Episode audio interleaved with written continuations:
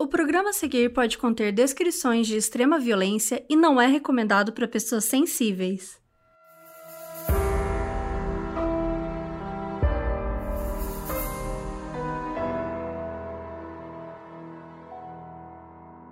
Oi Brasil, aqui é a Carol Moreira. E aqui é a Mabê, e no episódio de hoje a gente vai para longe, longe mesmo, em distância e no tempo e a gente vai para a União Soviética. Entre 1978 e 1990, muitas pessoas desapareceram na Ucrânia, que na época era parte da União Soviética. Mesmo a polícia tendo conhecimento dos casos, a maioria dos corpos só foram encontrados depois da confissão de um dos maiores serial killers da história. Ele ficou conhecido por vários nomes, como o Estripador Vermelho, o Assassino da Floresta e o mais famoso de todos, o Açougueiro de Rostov. Mas todos eles se referem à mesma pessoa, Andrei Chikatilo.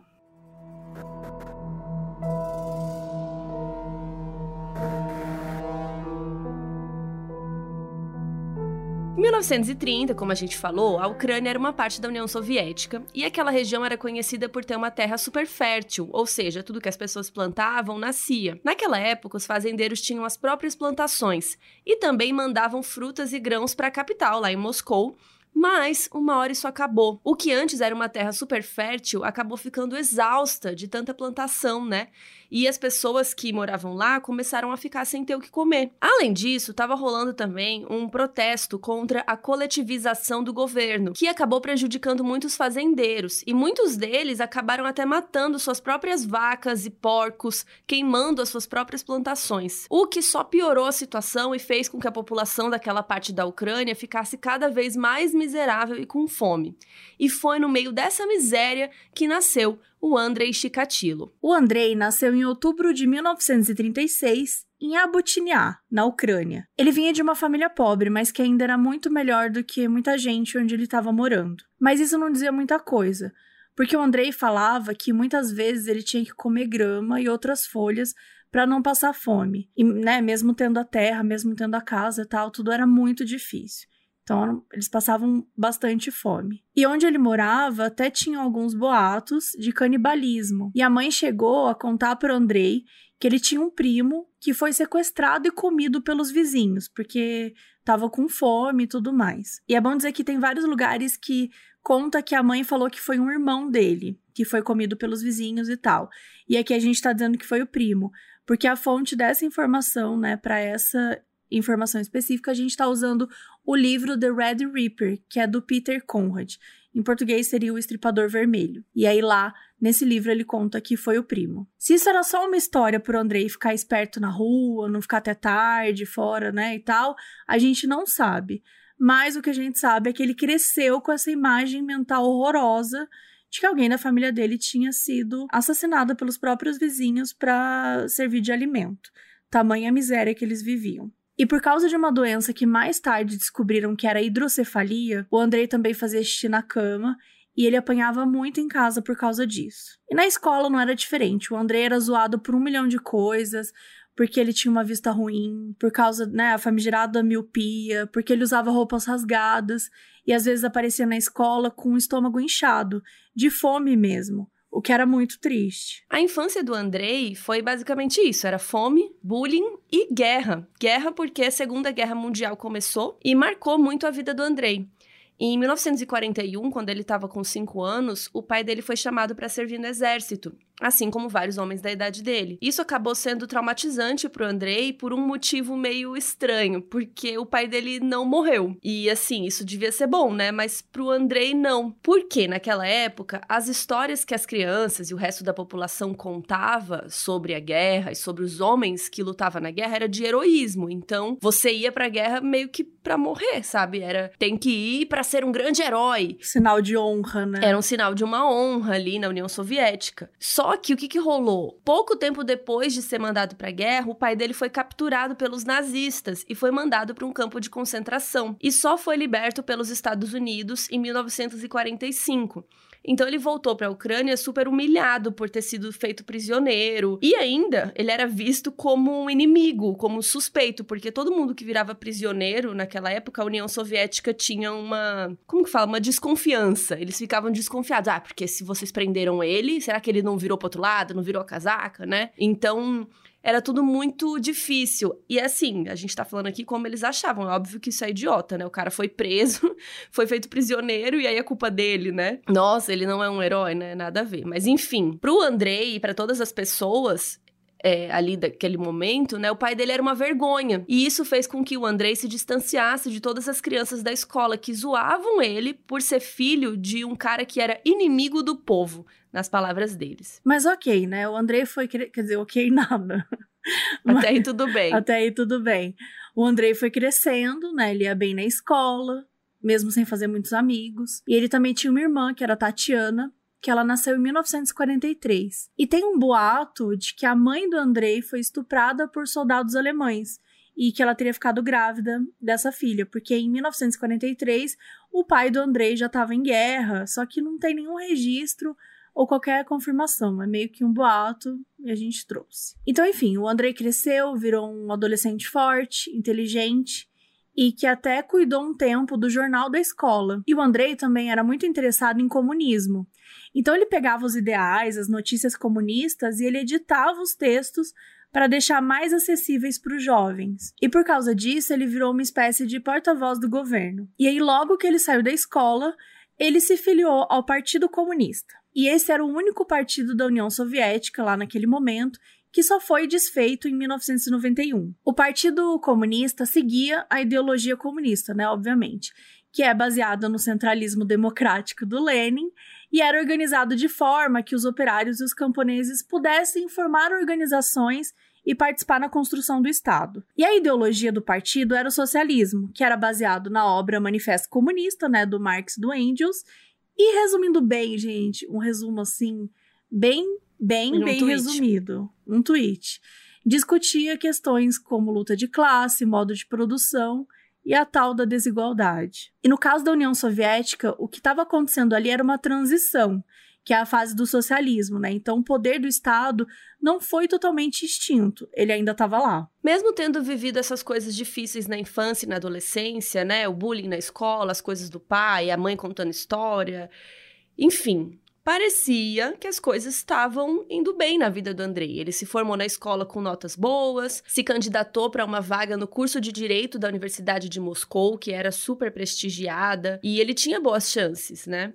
Só que várias outras pessoas também tinham boas chances e o Andrei não foi aceito nessa universidade. E na cabeça dele, gente, olha o trauma. Foi porque o governo marcou o nome dele como filho de um cara que tinha sido humilhado na guerra. Mas assim, gente, na real, ele só não passou, ele não atingiu a nota. né? É, paranoia. Ele só não atingiu a nota mínima lá para ser selecionado e não passou.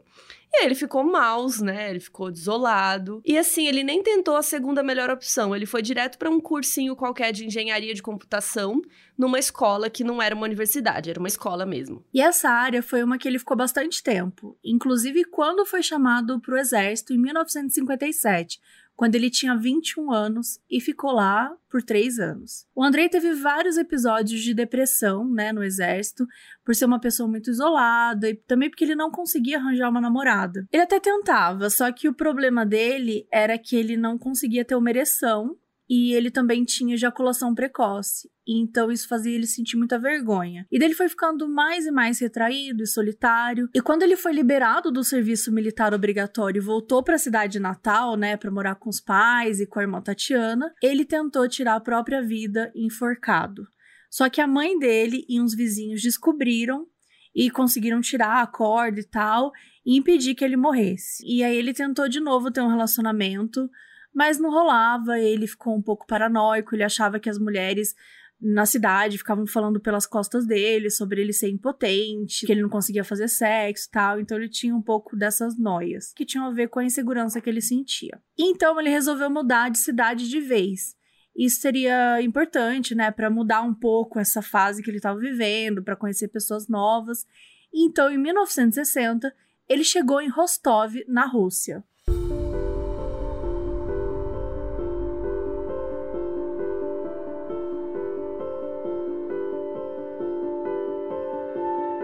Chegando lá, a vida dele deu uma mudada. Em Rostov, ele trabalhava como engenheiro de comunicação também. E algumas semanas depois dele se mudar para lá, a irmã dele, a Tatiana, se mudou para morar com ele. Mas ela ficou só seis meses na casa dele, porque logo ela conheceu um boy magia, se casou e seguiu a vida. Mas ficou morando lá em Rostov ainda. Então ela e o Andrei se viam com bastante frequência. E também por isso, porque ela casou, a Tatiana começou a pensar que o irmão tava meio velho para ficar solteiro, né? Tava com 24 anos já era para ter três filhos, tá casado, entendeu? Naquela época, já era realmente uma idade que já era para estar tá casado, né? Naquela época. E assim, gente, o Andrei não era muito gato mas também não era feio. Ele era assim uma pessoa meio comum, né? Ele era alto, tinha cabelos curtos e escuros, olhos azuis, usava óculos bem grossos assim, aquela armação bem anos 60 e tal, e era magrelinho. E a Tatiana tentou arrumar vários dates para ele, arrumar uns encontros e tal.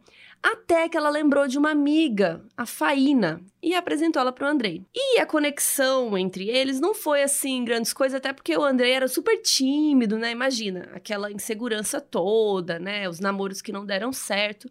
Mas a Faína foi com a cara dele, porque ela achou que ele era diferente dos caras que ela tinha conhecido. E quando eles começaram a se falar de verdade, né? Ela foi derrubando as barreiras dele, o amor entrou, mentira.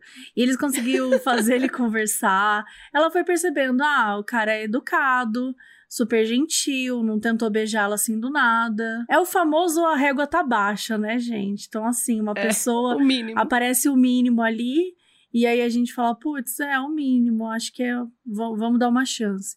Então, assim, logo de início, ela achou interessante e achou ele super respeitoso e que ele também não bebia. Então, isso era uma coisa bem importante para ela, era uma grande diferença para os outros russos naquela época, né, de o país da vodka, não é mesmo? Então, assim, ela ficava feliz que o cara não bebia. E eles nunca chegaram a se apaixonar, sabe? Aquela paixão, aquela coisa arrebatadora, mas eles se gostavam e isso foi suficiente. Em 1963, eles se casaram numa cerimônia super pequenininha e começaram uma vida juntos. E logo na primeira noite deles, a Faina já percebeu que tinha alguma coisa estranha acontecendo assim com o Andrei e que talvez não fosse só timidez. Porque o que, que, é isso que a gente tá falando, né, de, da coisa estranha? É o lance do sexo, né, que ele tinha essa dificuldade com o sexo. É, é super delicado de falar sobre isso, porque tem muita gente que sofre com isso, mas é, é algo que deveria ser muito mais normalizado, mais conversado e mais tratado, não é mesmo? No, nos, não só com especialistas, mas também com a pessoa que você está se relacionando. A gente via que o Andrei tinha vergonha, tinha talvez ele sentisse que fosse menos másculo por causa disso, não tem nada a ver, né? Super. né? É, e naquela época, né? Mas é ainda importante dizer que, assim, a disfunção erétil ela não acabou, né? Ela tá aí. Sim, e também tem que ver se não é uma questão psicológica, né? Porque pelo menos no caso dele, até poderia ser, a gente não sabe. Exatamente. Às vezes, quando é psicológico, é muito mais fácil de tratar, às vezes. Ou não, né? Às vezes, se for algo simples também, de tomar um remédio, sei lá. Hoje em dia tem Viagra também, né? A gente sabe. É, e assim... É... E tem outras coisas para fazer também, né, gente? Ah, isso, gente. O sexo não é só penetração, pelo amor de Deus. Tem um monte de coisa é. para se divertir. Inclusive, aproveitem, entendeu? Aproveitem essa oportunidade. Inclusive, aproveitem. Aproveitem. Quem puder aproveitar, né? Porque a pandemia Quem quiser tá aí. Também. Quem quiser. Mas é isso, gente. Assim, sabe, não, não é pra ter tabu em cima disso, tá tudo bem, ele tinha os problemas, ele não, claramente não soube lidar com isso, e esse que é um dos grandes problemas aí que a gente sempre fala, né? Que é trabalhar as coisas psicológicas, trabalhar as dificuldades, trabalhar as nossas vulnerabilidades, porque tá tudo bem, dá para resolver, tudo dá para trabalhar, tudo dá para resolver. Às vezes não é do jeito que você quer, mas você encontra outros caminhos. Muito bem, pelas palavras. Pelas palavras, filosofamos, mas assim, a Faina tava feliz com isso, assim, tipo, ela tava disposta né? Ela gostava do Andrei o suficiente para ser paciente com ele. Então, ela tava assim, beleza, não quer fazer sexo agora, tal, tem alguma coisa de errado aqui.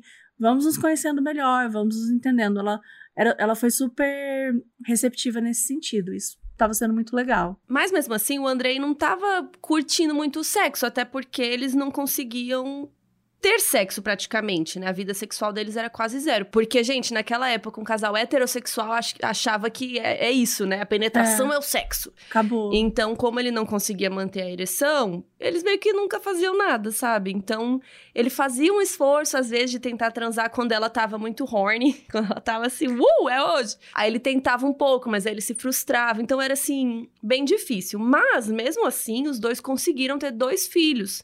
A Ludmilla, que nasceu em 67, e o Yuri, que nasceu em 69. E o Andrei era um ótimo pai. Ele não desgrudava das crianças, brincava com os filhos. A Faína tinha até que ir lá brigar com eles para eles parar de brincar e dormir, assim, porque ele ficava lá super com as crianças. E além dos filhos, outra coisa que fez a vida do Andrei dar uma alegrada aí foi que ele conseguiu um diploma numa universidade de prestígio. Não foi lá na Universidade de Moscou, onde ele queria antes, mas foi um diploma de literatura e um de filologia, que é um campo de estudo da história e da estrutura de uma determinada língua, que no caso do Andrei era o russo. Então ele ficou super feliz e tal, e isso significou que ele pôde começar a trabalhar em lugares melhorzinhos, né? Então, pouco depois de receber o diploma em 71, ele começou a trabalhar numa escola como professor. Mas a carreira do Andrei como professor não foi bem como ele esperava que fosse. Porque ele tinha inteligência, ele sabia tudo mais, só que ele era tímido, gente. Ele era muito travado para falar com as outras pessoas e tal. Então ele não tinha assim uma certa didática, sabe, para ensinar. E ele também não tinha controle da sala, dos alunos. Então ninguém gostava dele. E ele também não se relacionava com os outros professores, ficava quietão na dele. Então tudo isso prejudicava um pouco, né? Mas como no final das contas ele é, sempre foi educado e gentil, né, quando falava com as pessoas, isso contava muitos pontos para ele. O problema foi quando Andrei começou a ter os seus primeiros desejos sexuais violentos.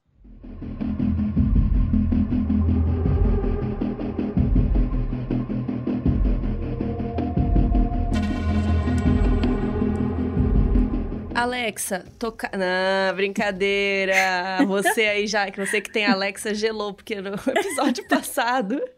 Passado não, que episódio? Alguns episódios é, atrás, a Mabê aí. atiçou a Alexa de todo mundo aí. E aí todo mundo mandou mensagem pra gente falando: putz, começou a tocar modos na minha Alexa. Não, e no meio do, do episódio, né? Porque como a gente falou, como eu falei, aí começou. Então a, to... pessoa tá ouvindo o episódio Exato. e começa a tocar outro episódio. Exato, é aí um parou e começou outro episódio. Foi Super Inception. Eu fui xingada, gente. Eu vou, vou contar aqui, eu fui xingada. Não, tá. tá tudo bem. Foi sem querer querendo, porque vocês já sabem que dá para ouvir este episódio, todos os outros e muitos outros podcasts lá no Amazon Music. Isso, gente, é só procurar lá no serviço de streaming porque é gratuito para todos os usuários de qualquer um dos planos, o Free, o Prime ou Unlimited. Além de ouvir os podcasts já conhecidos que vocês amam, tipo Modus Operandi, também tem programas originais exclusivos. E quem usa o Amazon Music também pode baixar os episódios para ouvir offline. Tem gente, inclusive, falando em baixar o episódio para ouvir na fila da vacina. Eu fiquei emocionadíssimo, achei muito legal. Perfeito. Então, assim, dá para fazer isso, gente. Pelo amor de Deus, baixe um episódio pra ouvir na fila da vacina.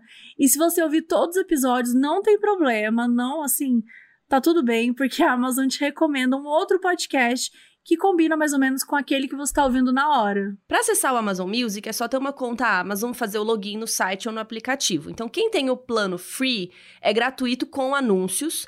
No plano Prime já está incluso e também você pode assinar o Amazon Music Unlimited por R$16,90 no mês e ter acesso a mais de 75 milhões de música. Eu nem sabia que existiam 75 milhões de músicas. Não é mesmo? e o famoso, né, gente? Você pode pedir pra Alexa, a gente promete que não vai mais ficar aqui falando, tá bom? Mas olha que chique, você limpar a casa e ouvindo a gente em todo canto com a Alexa. Eu acho. Eu Nossa, só ouço podcast amando. com a Alexa, inclusive. Então é isso, gente. Acesse amazon.com.br barra modus operandi para ter 30 dias grátis, caso você seja assinante novo, e para você conhecer melhor o serviço de podcasts do Amazon Music e escolher qual é o melhor plano para você.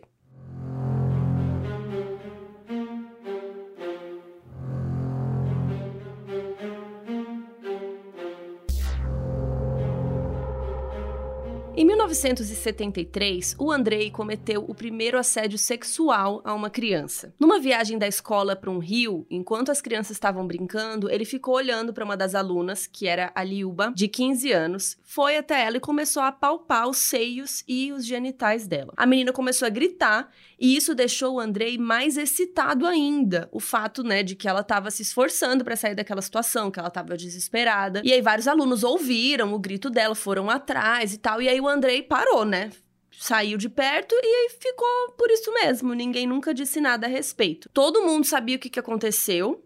Mas, né, aquela coisa. E aqui a gente já pode ver ele tentando algo com alguém que tá mais vulnerável que ele, né? Alguém que ele pode fazer o que ele quer, alguém que não iria ridicularizar ele por ser impotente, sabe? Então ele tava procurando alguém que fosse meio que entender ele de certa forma, né? Que fosse mais vulnerável, mas óbvio que de um jeito horrível. É, na situação de. Ele tinha situação de poder, né?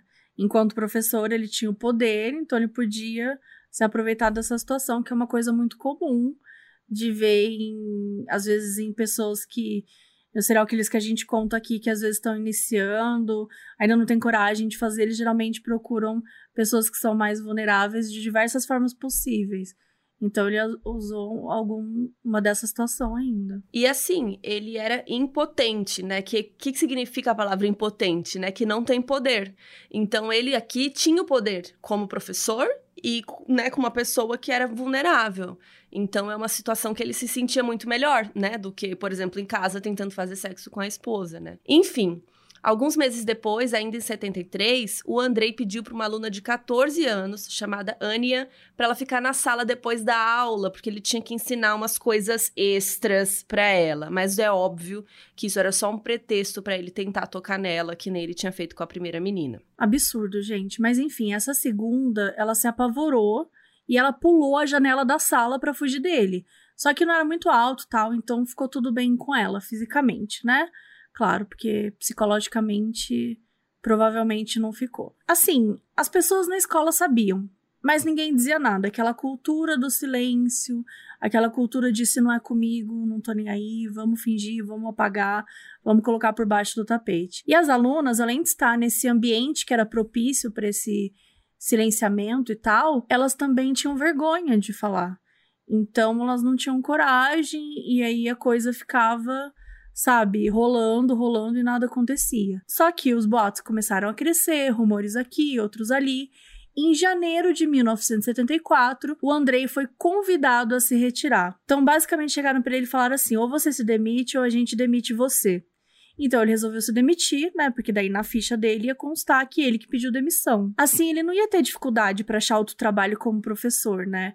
Que foi inclusive o que ele fez. Nessa segunda escola, ele não fez muita coisa. Só que, porque os alunos eram mais velhos e tal, talvez ele se sentisse intimidado. Então não tem nenhum registro de abusos sexuais nessa escola. Mas o Andrei acabou, né, demitido em 1978 por uma questão de controle de gastos. Então a escola estava precisando reduzir o número, né, de professores diminuir o salário de uma galera, enfim. Ninguém gostava muito do Andrei, então ele entrou aí nesse nesse barato e foi embora. Barato? Eu usei uma gíria muito velha, né? Então André entrou neste barato, como disse Mapê. E ele entrou em outro barato depois porque ele achou um emprego numa outra escola em 79. Mas dessa vez ele não era professor e também não era muito bem uma escola, era um cursinho técnico para mineradores. Então era uma escola só para meninos.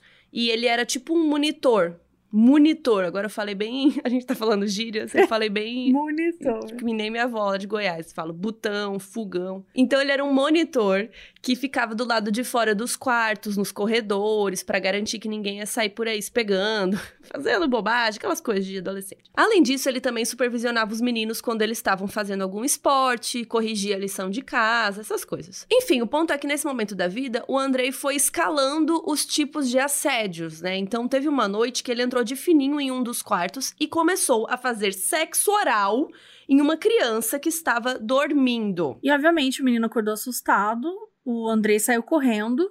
Só que assim, essa história nunca chegou na diretoria, ninguém nunca falou nada.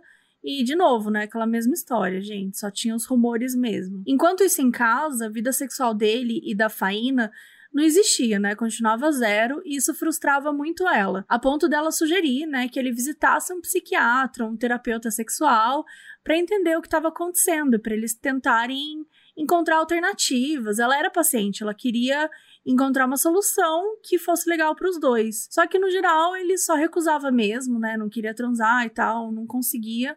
Até porque ele tinha achado um jeito melhor de se satisfazer.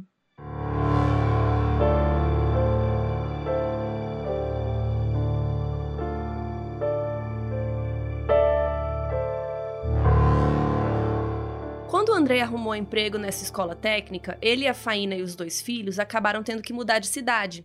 E o Andrei teve uma ideia. Ele comprou um barraco, assim, uma casa super simplinha, num bairro deserto, e usou essa casa para atrair prostitutas e crianças para ele abusar. A história era sempre a mesma. Ele atraía essas pessoas para dentro da casa, tentava transar com elas, aí ele não conseguia, e ele ficava excitado com o jeito que as pessoas tentavam se soltar dele. Então, quando ele era um pouco agressivo e tal, as pessoas ficavam assustadas e ele percebia que isso dava tesão nele. E era assim que ele ejaculava. Não tem nenhum registro de que ele tenha de fato estuprado alguém com penetração, porque ele realmente não conseguia, mas ele estava ali fazendo um abuso claramente um abuso sexual, né, com essas pessoas. E no começo, para ele, só essa luta, né, só ele ficar prendendo a pessoa e tal, isso era suficiente para satisfazer esse desejo de dominação sexual dele. Mas em dezembro de 79, ele descobriu um jeito que elevou essa experiência a níveis que ele nunca imaginou. Uma menininha de 9 anos chamada Lena Zakotnova, ela encontrou o Andrei andando na rua, voltando para casa depois de visitar um amigo,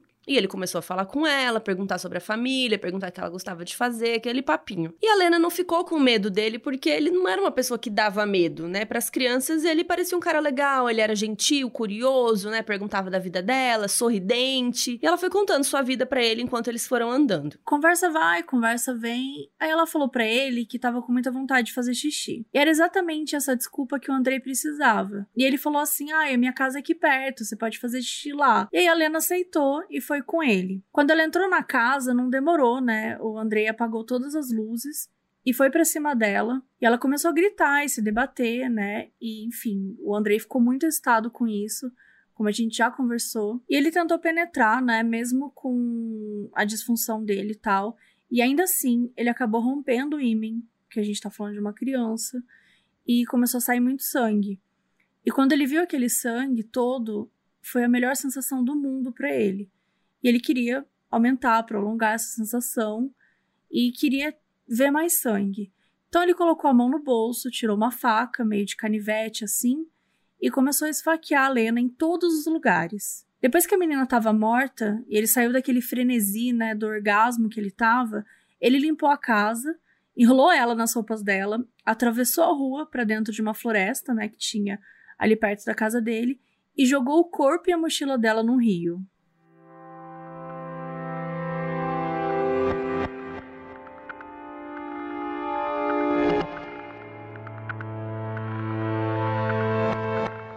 Homicídios violentos não eram exatamente uma novidade para a polícia de Rostov, que na verdade nem era polícia, né? Na época eles chamavam isso de milícia, que em português é tipo milícia, mas não tem nada a ver com a famigerada milícia que a gente fala aqui no Brasil, pelo menos na teoria, né? Na época da União Soviética, milícia era o nome dado para a organização que fazia todas as coisas da polícia, mas quem usava o nome polícia era só o Ocidente. Então, esse nome milícia era meio que um protesto à polícia americana, à polícia dos Estados Unidos, que os comunistas consideravam elitista, porque em teoria qualquer pessoa civil, né, qualquer pessoa podia ser da milícia, ou seja, né, se aplicar e participar e tal. Por isso, os soviéticos consideravam que a milícia era dos trabalhadores, enquanto a polícia era uma coisa de burgueses. Ela foi idealizada em 1917, então era para ser uma organização civil que era diferente da polícia. Então, até hoje em dia, em países como a Rússia, que é onde se passa boa parte dessa história, já mudou o nome milícia para um equivalente que seria polícia milícia mesmo, um nome mais ocidental, mas tem essa estrutura, só pra vocês saberem, né, que tinha milícia. E a milícia soviética, ela seguia mais ou menos as posições do exército. E os detetives de homicídio, a galera que trabalhava, né, nos, nos laboratórios forenses, que examinavam as evidências e tal, elas eram meio que equipes independentes dentro da milícia. Então, por exemplo, um detetive era chamado de detetive mesmo, e não de militioner, né, que seria o miliciano. Uma coisa interessante é que a milícia tinha um sistema de regiões, então cada região tinha o seu mini departamento.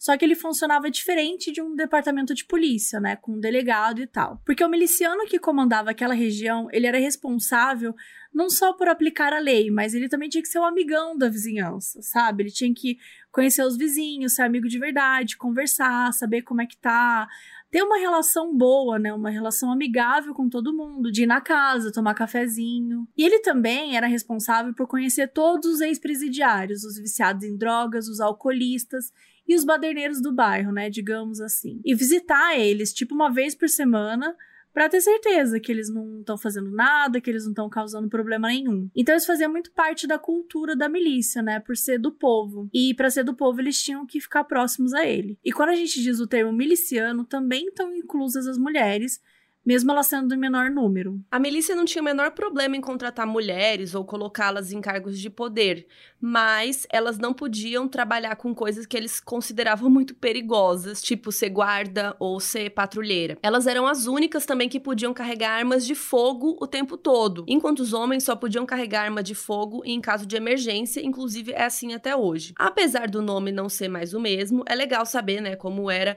a relação da população com as autoridades especialmente em regiões mais afastadas dos centros. E também isso é importante para a gente entender que tudo que acontecia numa região, pelo visto, né, a milícia sabia, o cara lá estava visitando todo mundo. Basicamente, ele visitava todo mundo para saber as fofocas, né?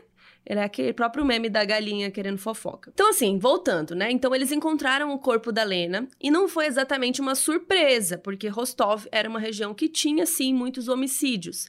Mas o que pegou eles, assim, que assustou, foi o jeito que ela foi encontrada, né? Que foi dois dias depois dela ter sido assassinada. O corpo estava irreconhecível de tanta facada que ele tinha dado. E uma característica bem incomum: os olhos dela tinham sido arrancados. Não tinha muita coisa perto da cena do crime que pudesse ajudar a polícia na investigação, então eles começaram a fazer o que dava, que no caso era bater de porta em porta e falar: Oi, você viu alguma coisa estranha no dia tal, tal? E nenhum vizinho tinha visto nada, mas um deles falou: Olha, tem uma casa ali, a número 26, ela é meio suspeita, vira e mexe, aparece um cara com umas crianças, umas mulheres e depois vai embora. E sim, era a casa do Andrei. A polícia foi direto interrogar ele. Interrogaram ele umas nove vezes. Em todas elas, o Andrei negava que tivesse qualquer ligação com a Lena. E ele até tinha um álibi, que era a Faína, a esposa dele, que disse que ele estava em casa naquela noite, o que não era verdade, né, obviamente, mas ela disse e a polícia acreditou. E o Andrei nem tinha pedido para ela falar isso, tipo, ela só falou mesmo, acobertou ele, sei lá por qual motivo, ficou por isso mesmo. E a sorte também tava do lado do Andrei, porque umas casas mais para frente, né, da que ele tinha alugado e onde a Lena tinha sumido, morava um cara chamado Alexander Kravchenko. O Alexander tinha 25 anos e um histórico gigante de abuso sexual de menores e já tinha sido preso por causa disso, mas também por assassinato. E na época que ele foi preso, ele era menor de idade, então ele não podia ser condenado à morte pela lei soviética. Então ele ficou só 10 anos preso e saiu. E quando a polícia interrogou o Andrei, mesmo que tivesse essa história né, da casa e ele sendo tímido, tal, meio retraído, ele tinha boa fama, porque ele era pai de família, ele era bem casado, tinha um bom emprego, e o melhor, ele era membro do Partido Comunista, o que contava muito. E lembra, né, aquela primeira escola que descobriu que ele assediava os estudantes não colocou essa info na ficha dele. Então a ficha dele era vazia. Já o outro cara, o Alexander, que tinha esse histórico aí, ele morava perto de onde a Helena foi vista pela última vez e ele tinha essa ficha criminal horrível, né, com abuso de menores e tal. Então pra polícia, né, quem que, quem que é o criminoso aqui? Eles já pensaram que era o Alexander. Só que assim, eles não tinham nenhuma evidência física contra ele para justificar prendê-lo. Mas eles prenderam mesmo assim e, gente, ele confessou o crime. Mais perto do julgamento, o Alexander admitiu que ele só tinha tinha confessado porque a polícia tinha torturado ele, mas aí já era tarde demais e depois de um tempão de apelação e burocracias, ele foi condenado pela morte da Lena em 1980. A pena do Alexander acabou sendo de 15 anos de trabalho na prisão, ou seja, ele ia lá só para trabalhar. E essa foi considerada uma pena super pequena, uma pena leve, né, que todo mundo estranhou.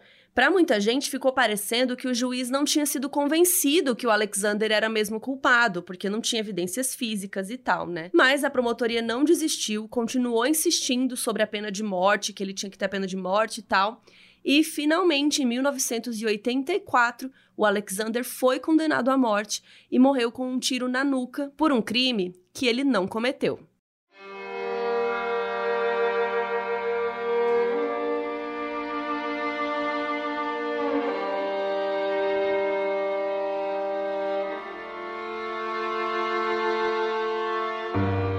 E o fato do Andrei ter sido interrogado pela polícia e tal, pelo assassinato da menina, chegou na escola que ele estava trabalhando. Chegou o boato lá e tanto os funcionários quanto os pais dos alunos ficaram um pouco preocupados. Depois de enrolar um pouco assim para falar com ele, lá em 1981, o diretor da escola finalmente chamou Andrei na sala dele e disse que seria melhor que ele pedisse para sair. De novo foi o que ele fez. E de novo não ficou nenhuma anotação na ficha dele sobre os assédios e tudo mais, nem da primeira escola e nem dessa. Dessa vez, o Andrei não se importou muito em procurar emprego em outra escola, mas ele também não passou muito tempo desempregado. E em março do mesmo ano, ele começou a trabalhar numa fábrica como uma espécie de encarregado de suprimentos. Então, é uma pessoa responsável por garantir né, que a fábrica tinha a matéria-prima que eles precisavam para produzir as coisas. Por causa disso, o André viajava muito para pegar as matérias-primas, então ele tinha que ir de cidade em cidade, ele tinha que conversar com os fornecedores e tal. E para ele era o emprego perfeito, porque ele ficava bastante tempo fora, ficava em outras cidades, em outros lugares, o que dava para ele muitas possibilidades de preencher o seu tempo livre como ele quisesse. E aí, em setembro, o André encontrou mais uma vítima depois de quase três anos sem matar ninguém, com medo de ser questionado que nem da outra vez e ele encontrou a Larissa, uma garota de programa de 17 anos, e matou ela enforcada numa floresta depois dela ter tentado se livrar dele, né, super assustada. Ele ejaculou nela e depois cobriu o corpo com folhas para esconder e foi embora. O corpo foi encontrado no dia seguinte. E a partir desse assassinato, ele começou a cometer muitos outros com mais frequência. Alguns especialistas disseram que matar era o sexo para ele que era o único jeito dele se satisfazer, dele ter atingir o orgasmo e tal. Mas o conceito do assassino em série não era uma coisa muito comentada na União Soviética naquela época, porque não tinha muita gente falando disso, né? A gente sabia que no FBI estava bombando já faz, fazia tempo esse assunto, mas na União Soviética não era tão dito assim. E não tinha nada sobre os assassinatos na mídia, nos publicavam lá sobre os corpos encontrados. E por quê? Por que, que isso estava acontecendo? Porque a União Soviética ela se recusava a admitir que, um, eles tinham um assassino à solta, dois, que eles não tinham capacidade de capturar o tal assassino, e três, qual que é a grande treta? A União Soviética e os Estados Unidos estavam em guerra naquele período. Só que é uma guerra diferente. Que você deve lembrar aí das, né, das aulas de história na escola. Se você estava acordado, se você tivesse dia. acordado. Mas se você não lembrar, tudo bem que a gente vai aqui contar um resumeco. A Segunda Guerra Mundial, ela foi entre 1939 e 1945. Até aí tudo bem. Aí dois anos depois, entre 1947 e 1991, então assim, a gente tá falando de um período aí de quase 50 anos, quando né, a União Soviética acabou, que foi em 91, os dois blocos mundiais viveram um período chamado de Guerra Fria. Quais são esses dois blocos mundiais? A União Soviética e os Estados Unidos. E a Guerra Fria era chamada assim porque não tinha exatamente arma envolvida, não estava ninguém bombardeando, não tinha uma super destruição que nem nas outras guerras. Era uma guerra mais de ideologia. Basicamente, a União Soviética e os Estados Unidos queriam provar para o mundo que eles eram o melhor. Então, a União Soviética ficava tentando falar, eu sou o melhor. Daí os Estados Unidos falavam, não, eu que sou o melhor. E aí eles faziam isso com espionagem, com rivalidade até em eventos esportivos, como as Olimpíadas, que rolou até agora, né? Copa do Mundo. E também foi nessa época que vocês se lembram da corrida espacial. Vocês se lembram, não, né? Porque eu, eu por exemplo, não era nascida, mas. Você se lembra da aula de história? Que a União Soviética e os Estados Unidos ficaram competindo para ver quem chegava no espaço primeiro. E acabou que quem ganhou essa guerra aí foi a União Soviética, que chegou lá primeiro com Yuri Gagarin, que foi o primeiro ser humano em órbita em 61 mas os Estados Unidos foram os primeiros a pisar na Lua com o Neil Armstrong em 69. Enfim, outra coisa importante era o embargo econômico que é, por exemplo, quando os Estados Unidos falavam assim para um país X que não ia mais relacionar economicamente com ele. Então, assim, eles não iam comprar coisas, não iam vender coisas. Então, isso mexe com a economia, não só dos países, mas do mundo inteiro. Então, a Rússia e os Estados Unidos viviam nessa briguinha infinita aí. E, por último, mas não menos importante, uma coisa que faz muita diferença nessa história é a propaganda, né? Propaganda não no sentido de merchan, mas a propaganda no sentido político, né? Então, não importa muito quem era o melhor. O que importava é que eles acreditassem que eles eram o melhor, né? Então, a União Soviética não podia manchar a reputação deles, não podiam manchar esse regime político perfeito que eles achavam que eles viviam, né?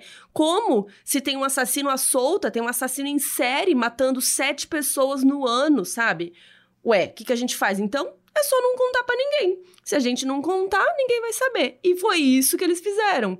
Durante muito tempo, eles não soltaram um A na mídia por isso, porque eles não queriam que os países, que os Estados Unidos, que ninguém soubesse que eles estavam com uma situação fora do controle. Claro que os policiais, né, todos sabiam, mas tanto a mídia quanto a população não soube por muito tempo. Os dois países tinham seus segredos, né, claro. Estados Unidos também escondia muita coisa, jogava glitter ali numas outras, a gente sabe, né, que tudo sujo. Até hoje, né? Até hoje. Mas, nesse caso, o silêncio cobrou um preço caríssimo para essas vítimas. E não é só de jornal que vive uma sociedade, né? Então, assim, mesmo sem a cobertura da mídia, os moradores da União Soviética, e especialmente de Rostov, conversavam entre si. A gente sabe, gente, a fofoca, o boca a boca, ele acontece, né? Então, a região onde o Andrei morava e onde a maioria dos assassinatos acontecia, a galera ficava conversando, falando sobre as pessoas, falava sobre as pessoas que estavam desaparecidas, as que eram encontradas. E mesmo assim, com a fofoca rolando, né?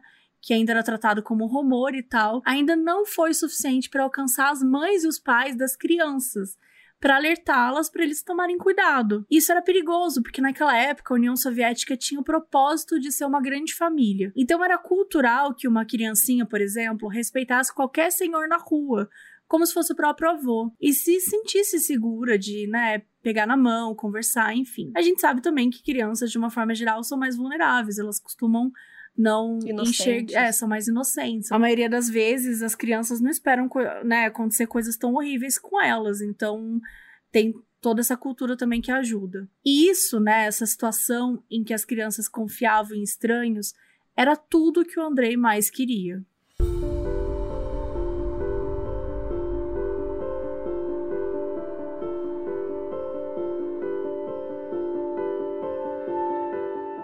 Junho de 82, uma menina de 13 anos chamada Lyubiov saiu de casa para fazer umas compras num mercadinho em outra cidade. Quando a mãe dela chegou naquela noite, ela percebeu que a menina não tinha voltado ainda. Ela até ficou meio brava, porque ela pensou que a filha tinha ido visitar a avó num vilarejo ali perto e tinha esquecido de avisar ela, né?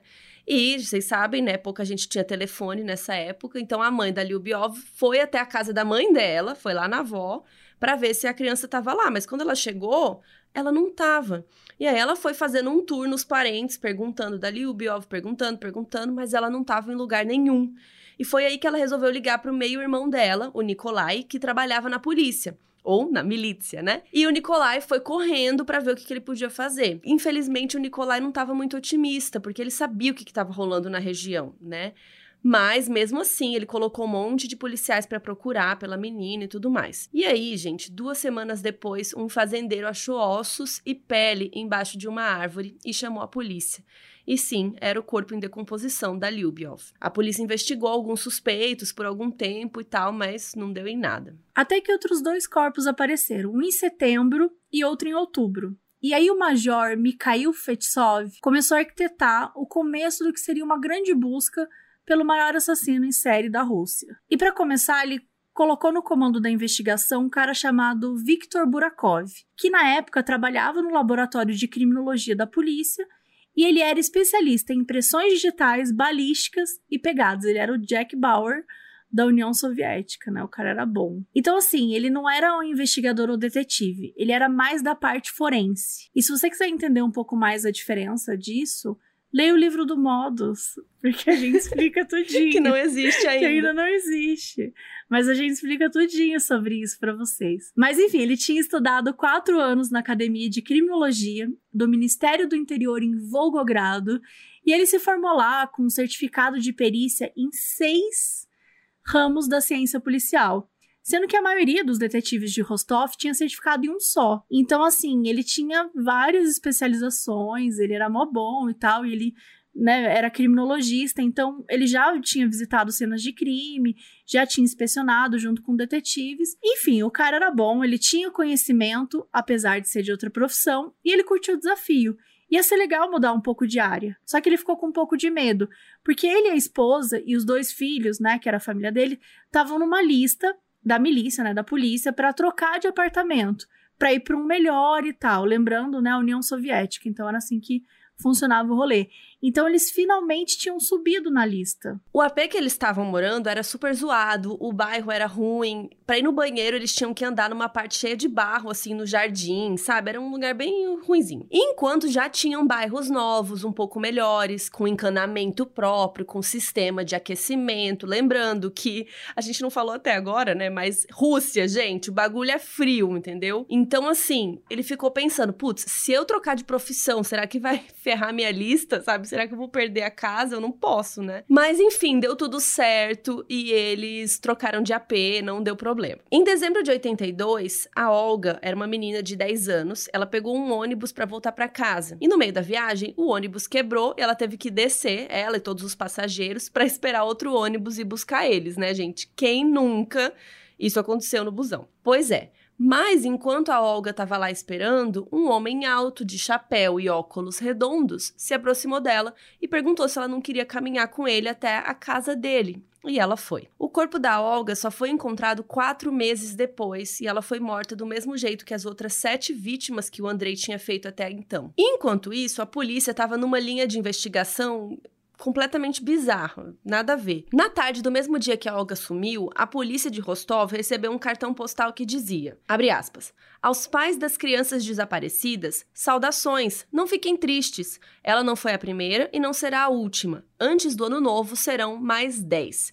Se vocês querem encontrá-la, então procurem entre as folhas no Vdarovsky Pozadki, que é uma parte de uma região de florestas e tal, era o nome da região das florestas. E o postal estava assinado como Black Cat, que seria gato preto. E vários policiais foram enviados, né, para agências de correio lá para a região, para ver se algum atendente reconheceria o postal e poderia ajudar de algum jeito, que era a primeira pista que eles tinham é, até então, né? Até especialistas da KGB, que era o grupo de serviço secreto da Rússia até 1991, foram analisar a caligrafia da pessoa. E eles, inclusive, compararam a caligrafia com outros bilhetes anônimos que a polícia já tinha recebido, tal, em outros anos, mas nada batia. Inclusive, eles foram até na floresta, eles não acharam absolutamente nada, nenhum corpo de ninguém, nenhuma mensagem, nada. E conforme o rastro desse postal foi sumindo, né, foi ficando cada vez mais óbvio que eles não iam chegar a lugar nenhum. Então eles foram deixando essa teoria para lá, mas nem tão para lá assim.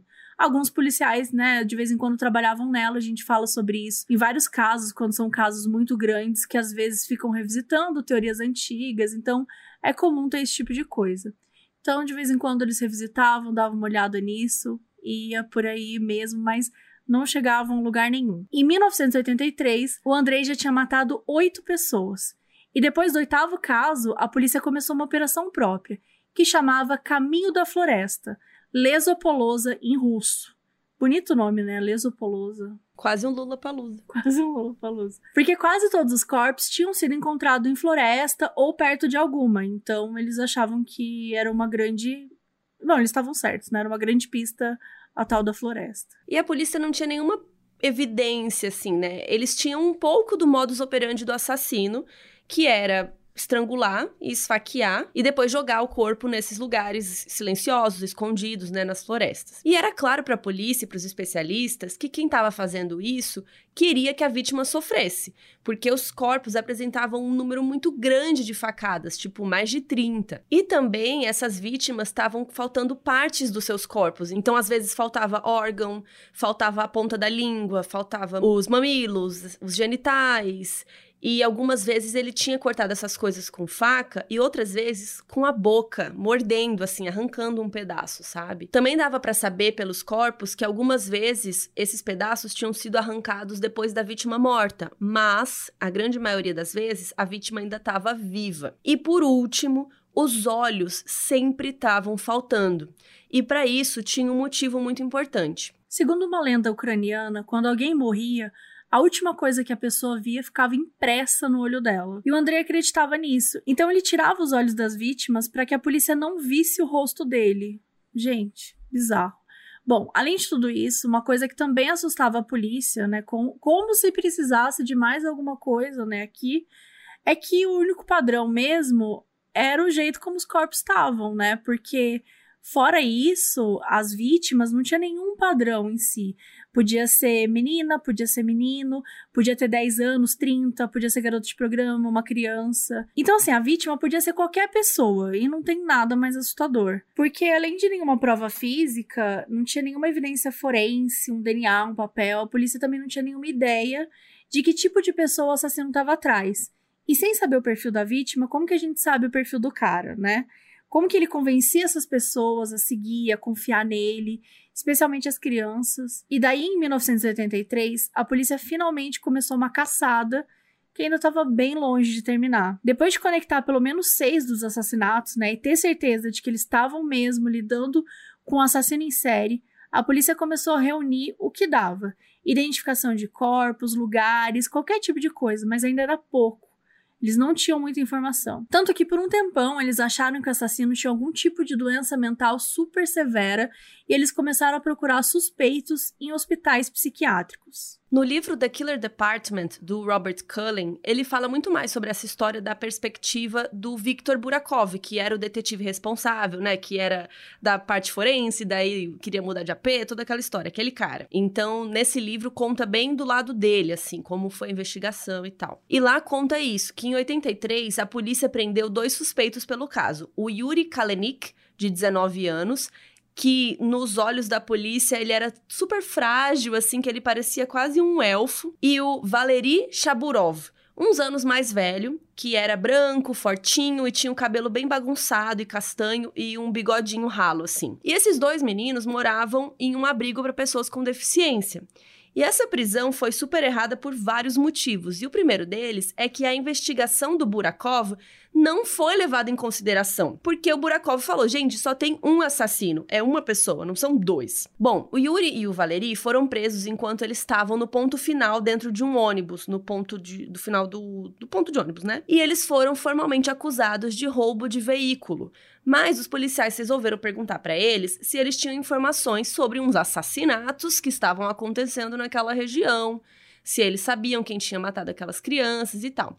O Valeri disse que não foi ele, que foi o Yuri. Então os dois ficaram detidos para serem interrogados. No começo, Yuri negou tudo, mas depois de uns dias preso, ele começou a confessar e ele disse que tinha matado 11 crianças. Tanto Yuri quanto Valeri eram pessoas com deficiência intelectual. E naquela época, pessoas como eles não eram tratados, eles eram largados pela sociedade, em qualquer canto, e eles eram considerados subhumanos. A gente sabe que tem né, preconceito até hoje em relação a isso. Os dois batiam com um perfil que o Bukharov, né, o líder da investigação, o detetive, tinha em mente, de que o criminoso era algum tipo de paciente de algum hospital psiquiátrico. Enquanto o interrogatório acontecia, a polícia ia juntando evidências. Mas assim, a real é que não tinha nada. Só que eles tinham o mais importante de todos, que era a confissão. Além disso, Yuri levou os policiais a todos os locais onde os corpos tinham sido encontrados e ficava falando dos assassinatos com bastante detalhes. E isso era muito esquisito pro Bukharov, porque mesmo ele sendo o detetive responsável por esse caso, né, não foi ele que tinha prendido os dois e sim outros policiais que estavam lá fazendo o job de levar o Yuri para cima e para baixo. E o Bukharov acompanhava tudo. E ele começou a achar algumas coisas estranhas, além da falta de evidência. Por exemplo, sempre que o Yuri ia levar a polícia para algum lugar que tá, estaria algum corpo, na verdade a polícia que ia lá até de carro, perto do lugar, e começava dali. E aí o cara ficava rodando, rodando, não ia direto para o lugar certo. Só que isso pareceu satisfazer eles, né, a polícia. Porque pra polícia eles eram idiotas demais para inventar uma história assim com tanto detalhe. Mas como o Bukharov tava com essa pulga atrás da orelha, ele resolveu investigar mais a fundo a vida do Yuri para entender de onde ele tinha vindo, né, o que que tava ligando ele aos crimes. Ele foi fazer o trabalho de investigação, que chama, né? E aí ele fez uma visita ao abrigo onde o Yuri morava e ele viu lá uma situação horrível. Várias crianças com deficiências intelectuais, físicas, sendo tratadas que nem bicho, assim, gente, sem qualquer higiene, sem qualquer carinho, às vezes deixadas para cuidar de si mesmas. Então, o Bukharov, ele indo lá, ele percebeu que uma pessoa naquela situação que foi criada ali talvez pudesse se revoltar. Então ele falou: "Tá, talvez faça sentido, mas ele não estava acreditando na confissão dele. E ele começou a perguntar umas coisas mais específicas, tipo, o que, que a fulana estava carregando quando você pegou ela? Qual era a cor do casaco, assim, assim, assado? E o Yuri nunca sabia responder. Então, o Bukharov começou a achar que o que o menino sabia do caso eram coisas que a própria polícia tinha falado, né?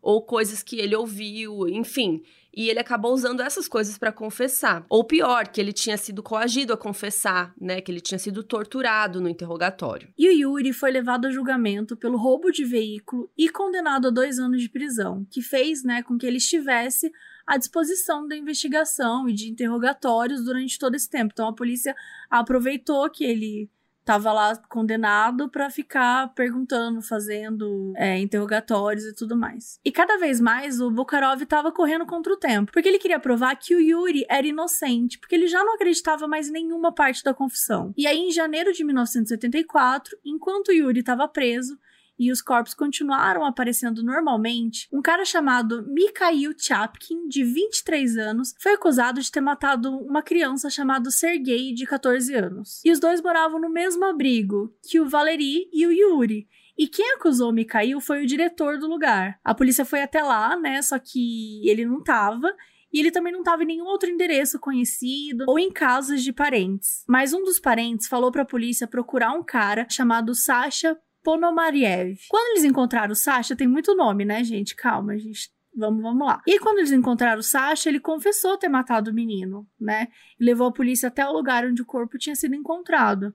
Mostrou lá e tudo mais. E o Mikhail foi encontrado uns dias depois. E confirmou a história do Sasha. Então os dois foram detidos. E como sempre, os corpos continuaram aparecendo. Enquanto eles estavam sendo interrogados pela polícia, mais duas mulheres foram encontradas mortas e os dois disseram que tinha sido eles uns dias antes. Só que outras pessoas começaram a confessar esses dois assassinatos. Então, assim, teve uma parte da polícia que ficou hã? O que, que, está acontecendo, né? Sem saber que linha de investigação seguir. Mas teve uma parte da polícia que continuou firme e forte, inclusive juntando os crimes do Yuri e do Mikhail e chamando eles de Gangue Kalenik Tiapkin, que era o sobrenome deles, né? Porque os dois trabalharam juntos e não sei o quê. Só que em março o jogo virou. Primeiro motivo. Perto do corpo de um menino de 10 anos, a polícia encontrou uma pegada do assassino. Então descobriram que o sapato que ele calçava era 43, 44. Não era grandes coisa, né? Mas para quem não tinha nada de evidência, tava show. A segunda coisa é que dessa vez uma testemunha disse que viu essa vítima, esse menininho, com um homem de aproximadamente 50 anos, usando óculos muito grossos, todo vestido de terno, com um chapéu e carregando uma mala. E já era muito mais do que eles tinham em 83, quando eles começaram a pensar em juntar os casos. Mais corpos apareceram ao longo de 84, e em setembro, depois de fazer exame em nove vítimas e depois dos crimes mudarem para a jurisdição da Polícia Federal de Moscou, os oficiais finalmente acharam amostras de sêmen. Surpreendentemente, até 1984, nenhuma vítima foi testada para amostras de sêmen. E por causa desses testes, agora, a polícia tinha mais uma informação: que o tipo sanguíneo do assassino era AB. Então, todos esses corpos apareceram enquanto os quatro suspeitos estavam detidos. Aqueles quatro todos que a gente acabou de contar aqui, os nomes tudo estranho. Então, o caso que eles tinham contra tal da gangue ficou fraco e todo mundo foi solto. Eles foram inclusive descartados pelo tipo sanguíneo, porque nenhum deles era B. E a polícia também foi atrás de quem tinha abuso sexual na ficha, e alguns até confessaram os assassinatos depois de, segundo eles, terem sido torturados, né, apanhados e tal da polícia. Mas as confissões acabavam ficando inconsistentes demais e não valiam por nada. Lembrando, gente, que a tortura é, da, da confissão ela não é só física, tá? Ela pode ser psicológica, a gente já falou isso várias vezes, ou até cruel nesse caso aqui, como a gente está falando de pessoas com deficiências.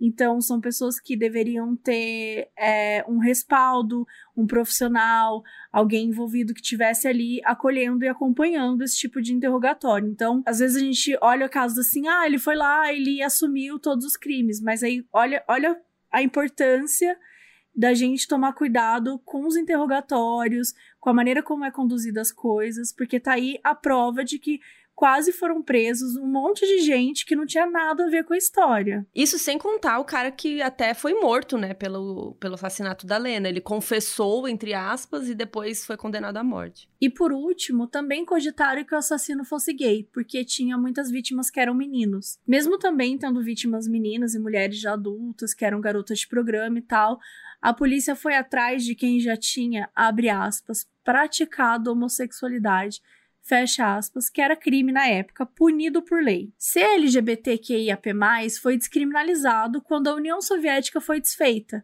Só que a Rússia, por exemplo, ainda é um país muito homofóbico, com um governo que tem uma opinião muito clara contra os direitos LGBTs. E acabou que virou o ano e eles ainda não tinham nada além de mais corpos.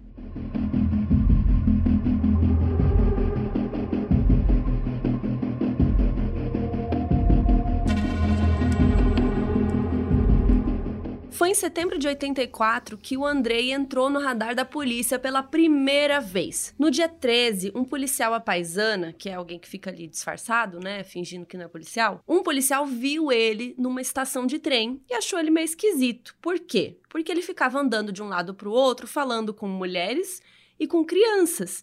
E ele sentava do lado da pessoa, ficava conversando, saía, e o cara ficava um tempão nisso, muitas horas, mas ninguém saiu da estação com ele. Então, depois de ficar a madrugada inteira na estação de trem principal de Rostov, o policial resolveu abordar o Andrei, perguntou o nome dele, o que, que ele estava fazendo ali e tal, e o Andrei falou que ele tinha perdido o ônibus, e então ele teve que ir pra estação de trem pra pegar o trem pra ir pra casa. Aí o policial perguntou, beleza, mas, né, você tem que ficar conversando com um monte de criança? O que, que você tá conversando com esse povo aí? E ele falou: Ah, não, eu só fico perguntando como eles estão, o que, que eles gostam de fazer, porque eu era professor, né? Então eu me interesso muito por crianças, pelo, né, pelo que elas falam, o que elas têm para falar. Aí o policial foi até uma das crianças com quem o Andrei tinha falado e a criança disse que realmente ele só tinha perguntado essas coisas e tal. Mas assim, gente, pausa, né? Vamos comentar porque assim, isso é extremamente creepy. Sim. Pedófilo alert, né? Mesmo que ele não fosse assassino, Tipo, uma pessoa que fica parando para conversar com um monte de crianças, com mulheres e não vai embora. Tipo, você foi ali pegar o trem, o que, que você tá fazendo aqui até agora, meu filho? Bizarro. Né? Coisa esquisita. E assim, para piorar, gente, o policial perguntou para ele o que, que ele tinha na mala. O que, que você tá carregando aí, meu filho? Aí o Andrei abriu a mala. Gente, olha o kit. Olha o que tinha na mala dele. Tinham facas, uns pedaços de corda e, para completar, vaselina, que é um tipo de lubrificante que pode ser usado para várias coisas, inclusive para quê? Para fazer sexo. Então, assim, era um kit muito estranho, mas não é necessariamente um crime também. Mas olha o kit, né, gente? Ainda mais pensando Mano, no contexto que ele tá abordando mulheres e crianças mesmo se esses não forem, né, as vítimas do serial killer, era tudo muito suspeito. É, tipo, a mala dele tinha coisas muito. Se ele não fosse serial killer, beleza, mas ele é muito estranho. O que, que ele tá fazendo conversando tá fazendo com um monte de criança com essa, com essa malinha aí? Com essa malinha, exatamente. Muito creepy. Então o policial não tinha nada, além de um sentido, né, aguçadíssimo, mas anotou o nome Andrei Chikatilo num caderninho e deixou ele embora. Até que dez dias depois, né, o relatório que o policial tinha feito desse encontro esquisitíssimo com o Andrei tinha ido parar na mesa do chefe de polícia de Rostov. Ele deu uma olhada, resolveu chamar o policial para conversar, e o policial explicou todo o rolê o que tinha acontecido. E eles fizeram uma checagem rápida na delegacia e mostrou que ele tinha sido interrogado pelo assassinato da Lena, aquela primeira vítima lá em 78. Então eles já trouxeram o Andrei pra. Vamos trazer esse cara aqui pra interrogar. Só que ele ficou quieto, o Andrei ficou quieto, né? Ele não falou nada, ele sabia que a polícia tinha pouca coisa. E para piorar, o tipo sanguíneo dele foi testado e era A, não a B, né? Como eles tinham concluído que era, por causa do, do da amostra de, de sêmen. E parecia que, de novo, eles tinham acabado numa rua sem saída. No fim das contas, o André acabou ficando preso por três meses, de setembro até dezembro, por conta de uma denúncia de roubo em uma das fábricas que ele tinha trabalhado. Mas em 1985 ele já estava bem livre. E por três meses, nenhum corpo apareceu em Rostov.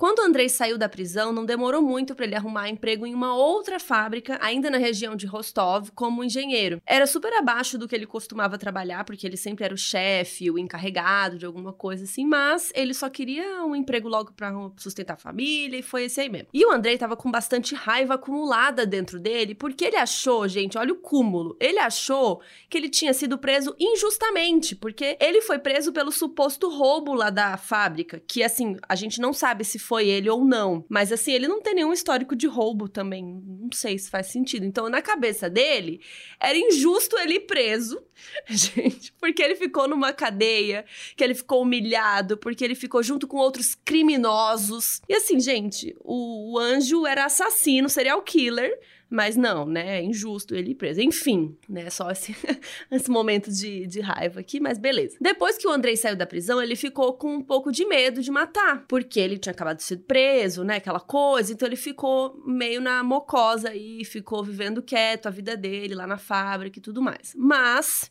seis meses depois, isso acabou. Já foi ele cometer mais crimes. E resolveu fazer a próxima vítima em Moscou, num dia que ele tinha que viajar a trabalho e tal. Nesse dia, ele matou uma menina de 17 anos com 38 facadas. Ele deixou o corpo dela numa floresta, como né, era de se esperar. Ela foi encontrada no outro dia de manhã por um homem que estava colhendo cogumelos. E o Bukharov ele estava em Moscou justamente para prestar contas sobre como a investigação estava desenrolando e tal, e assim que ele chegou para ver o corpo da menina, ele sabia que o assassino era o mesmo que ele estava procurando. E ele ficou puto, né? Então esse assassinato mudou tudo. Porque aí as buscas se ampliaram para além de Rostov e muitos outros policiais trabalharam no caso, vigiando estação de trem, aeroporto, procurando qualquer mínimo sinal de alguém suspeito. E para ajudar, a polícia construiu um perfil para espalhar pelo público. Idade entre 25 e 55 anos, alto, forte, tipo sanguíneo AB, sapato 43 ou maior, usa óculos com armação grossa e escura, carrega uma mala com facas, possivelmente sofre de um distúrbio sexual como necrofilia ou pedofilia, provavelmente tem problema de impotência e tem algum conhecimento de anatomia humana. Faz contato com suas vítimas em paradas de ônibus ou estações de trem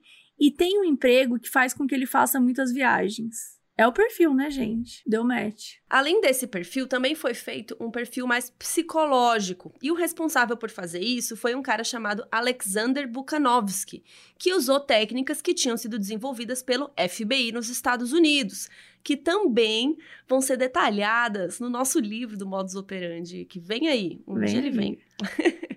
Então, aquela era a primeira vez que a União Soviética chamava um psiquiatra para montar esse tipo de perfil, o que para eles até era meio chocante, assim, porque a gente até falou por aqui, eu acho. Enfim, no Mindhunter a gente vê muito isso também, né? Que mesmo lá nos Estados Unidos as pessoas achavam nada a ver chamar psicólogo, psiquiatra, né? Os policiais não eram muito disso. Imagina então na União Soviética. Mas enfim, chamaram o cara porque eles estavam desesperados já, né? Então, segundo o perfil psicológico que ele fez, que levou duas semanas para fazer, o assassino era um homem casado, minimamente respeitável e incrivelmente normal. Uma pessoa com um trabalho comum, de boinha, vivendo sua vida lá. E não tinha nada a ver, porque a polícia, por um tempo, procurou até em hospitais psiquiátricos, né? A, a, polícia achava que ia ser um maluco psicótico, uma coisa assim. E o psiquiatra falou que não. O relatório final dele tinha 65 páginas e é por isso que nós não vamos ler para vocês. E o relatório também dizia que o assassino provavelmente tinha tido uma infância difícil,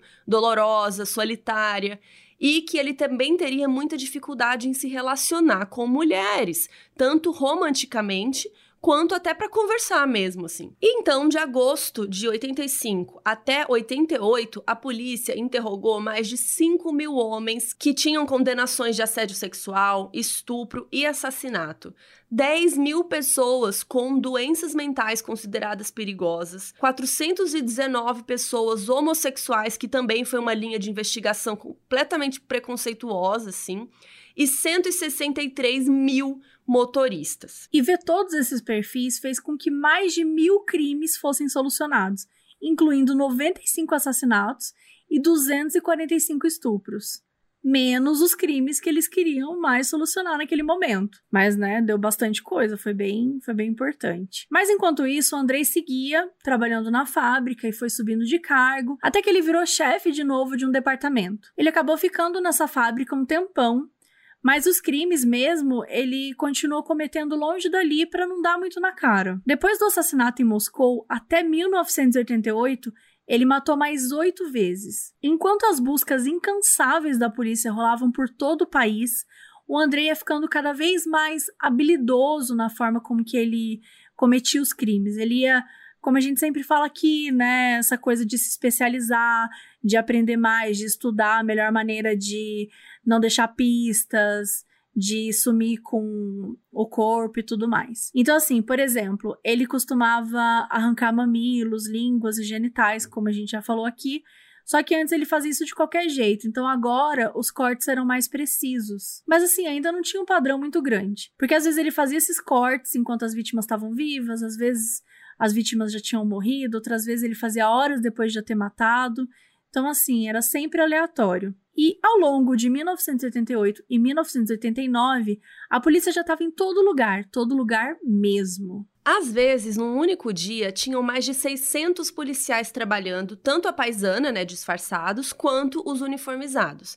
E a ideia era garantir a segurança da população, óbvio, mas também enganar o Andrei. Porque o que, que eles fizeram? Eles colocaram muitos policiais uniformizados nas estações maiores da Rússia e deixavam as estações menores com policiais à paisana, bem atores ali disfarçados, fingindo que estavam ali como passageiros, funcionários limpando o trilho, colhendo cogumelo na floresta, que aparentemente era algo bem comum. e aí o lance era: vamos atrair o Andrei, então. O Andrei não, porque eles não sabiam, mas vamos atrair o assassino para um lugar que a gente vai conseguir notar ele melhor, ou seja, numa estação menor. Então ele vai ter que procurar essas pessoas, as vítimas dele, numa estação menor, porque as outras estão super policiadas, sabe? Então foi isso. Eles até colocaram umas policiais mulheres vestidas como o que eles consideravam que uma garota de programa se vestiria e tal. Mas isso não deu muito certo, o Andrei não mordeu a isca.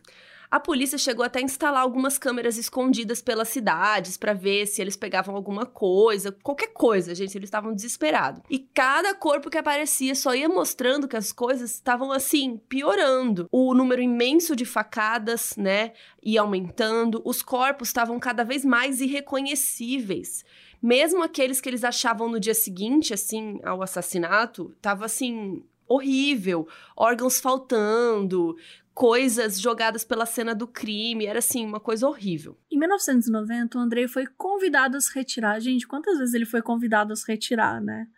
Ele foi convidado a se retirar da fábrica onde ele trabalhava, meio que seguindo o padrão dos outros. As pessoas não gostavam dele, achavam que ele era esquisito, e aí convenciam ele a pedir demissão. Mas ele não ficou muito tempo sem trabalho de novo, mas esse acontecimento deixou ele muito desestabilizado porque ele ia ter que começar de novo em outro lugar. E nesse ele já estava bastante tempo, já estava meio acostumado e tal. Isso acabou se refletindo no número de crimes, de certa forma. Porque naquele ano o Andrei acabou matando oito vezes. No dia 6 de novembro de 1990, o Andrei tinha acabado de fazer uma vítima e voltava para a estação de trem de Rostov pela floresta. Ele parou numa torneira que tinha no fim da plataforma e lavou as mãos, que estavam muito sujas, mas ele acabou esquecendo de limpar o rosto e tinha uma mancha de sangue na bochecha dele. Um policial à paisana viu aquela cena toda e achou meio estranho, mas nada demais, porque, de novo, as pessoas podiam estar tá ali colhendo cogumelos e tal, então ele achou, às vezes, esse cara estava aí colhendo cogumelos.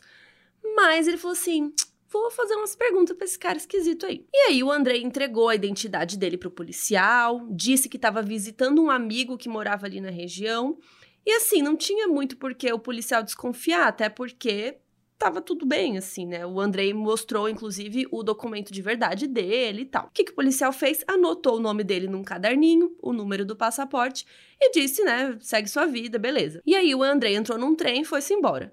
E o policial fez um relatório sobre isso e deixou na mesa do chefe.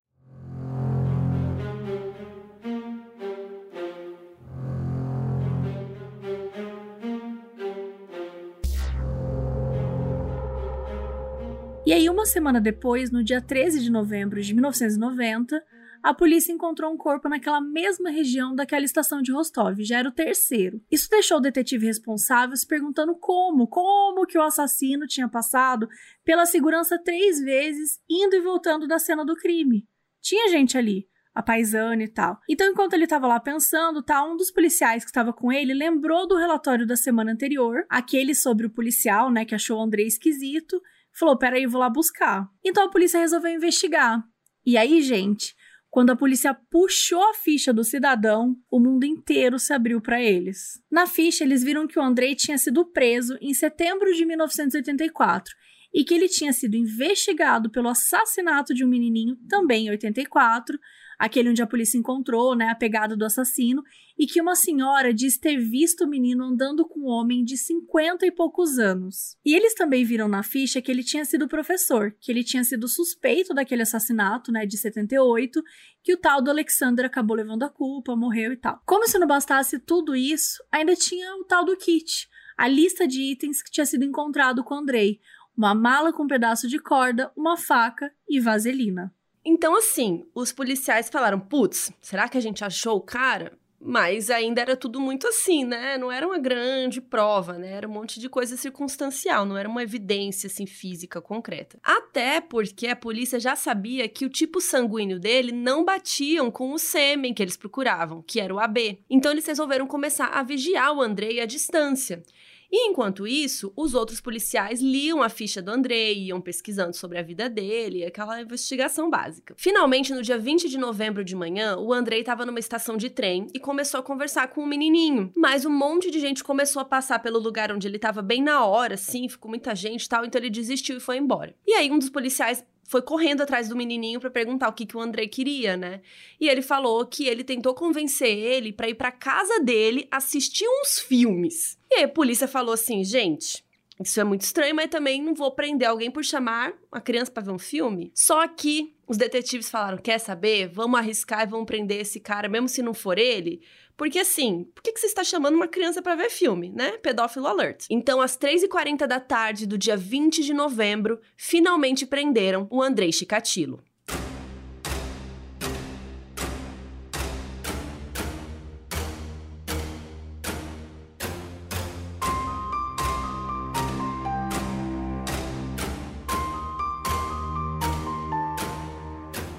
Enquanto os policiais dirigiram até a delegacia, que era um trajeto de 40 minutos, ninguém falou nada no carro, nem o Andrei. Aquele silêncio assim. Aquela... Climão, Climaço. torta de climão. E assim, gente, ele nem perguntou por que ele estava sendo preso. Ele só foi. E assim, tudo bem, na, na União Soviética não era tão estranho assim, porque era um regime bem autoritário e o Andrei era super certinho nesse sentido, até por ser membro do Partido Comunista e tal. Ele era uma pessoa que respeitava o Estado, mas. Mas é muito estranho, né? É um pouco estranho. Você vai preso e você não fala nada. Você fala, ah, tá bom, me prende aí. E além disso, a estratégia dele era sempre a mesma quando ele era preso. Ficava quieto, os documentos em dia para não levantar nenhuma suspeita, sempre responder gentil, educado, cooperando sempre. Tanto que lembra quando o policial pediu o passaporte dele lá na estação de trem, ele mostrou sem problema nenhum, né? E mostrou passaporte original e foi liberado. Chegando na delegacia, ele também ficou um tempão quieto, tanto que ele passou a noite toda numa cela no prédio calado. E aí no dia seguinte chegaram os resultados dos novos exames de sangue que a polícia fez. E os resultados foram os mesmos de quando ele foi preso em 1984. O Andrei era tipo A e o cara que eles estavam procurando era tipo AB, de acordo com o sêmen, uma das vítimas. Porém, dessa vez, a polícia não tinha tirado só sangue dele, eles também pegaram saliva e sêmen. E a maior surpresa do mundo quando o resultado mostrou que o sêmen do Andrei era tipo AB.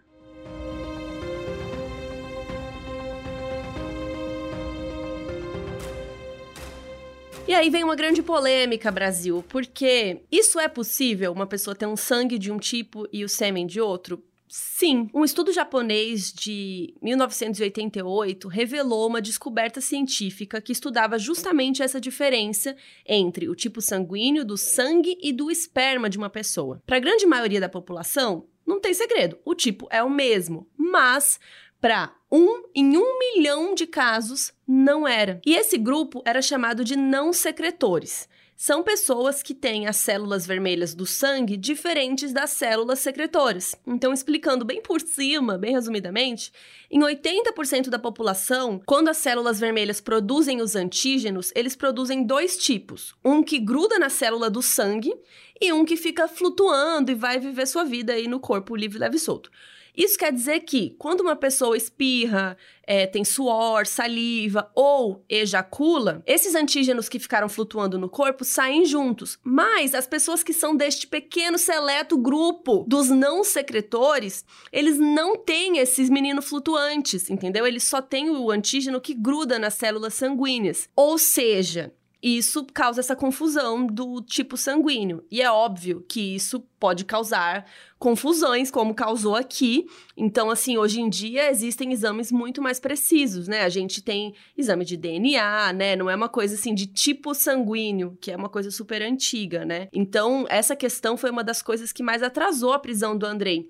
Porque ele até chegou a ser interrogado em 84, mas como o tipo sanguíneo dele era A e não AB, ó, não, tá errado, pronto, resolvido. É, então assim, naquele mesmo ano, o FBI já era muito mais desenvolvido nessas técnicas para extrair DNA e tal, e a Rússia não, ela era mais atrasada. E a tecnologia soviética foi um fator decisivo mesmo. Não é só quando a gente fala de questões de DNA, mas quando a gente pensa em outros pontos dessa história. Só para vocês terem uma ideia, ainda na década de 90, muitas das informações que a polícia armazenava eram escritas à mão, Lembra quando a gente comenta ali, ah, o, o guarda anotou no caderninho? Era num caderninho de verdade. E real. depois era um caderninho real.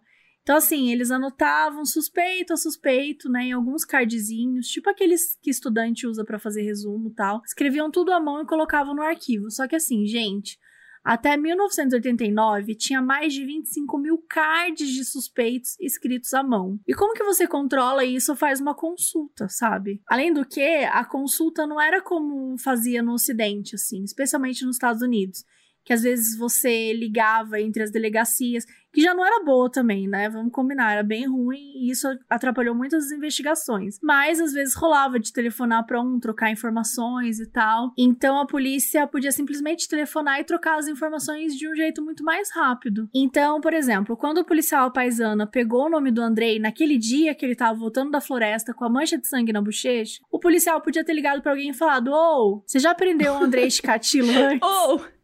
Ou, oh. oh, você já aprendeu o André Escatilo antes? E aí eles iam conversar, trocar ideia. Ah, o André já foi interrogado aqui. Enfim, tudo aquilo poderia ser falado naquele dia ou próximo, né? Porque a gente sabe que também naquele dia não acontecia nos Estados Unidos. O negócio assim era demorado. É, mas para piorar era tudo à mão, né? Era uma coisa super lenta, enfim, não rolou. Então, assim, esses são só uns exemplos de como a tecnologia soviética atrapalhou a investigação, atrapalhou a vida dos policiais a investigar esses casos todos, né? Então, a polícia tinha o sêmen, as provas circunstanciais, né? O kit lá, os relatórios de dois policiais que tinham encontrado ele em estações, achado suspeito. Então, assim, eles só precisavam que ele confessasse. Só que por mais de uma semana, o Andrei negou que ele tivesse feito qualquer coisa.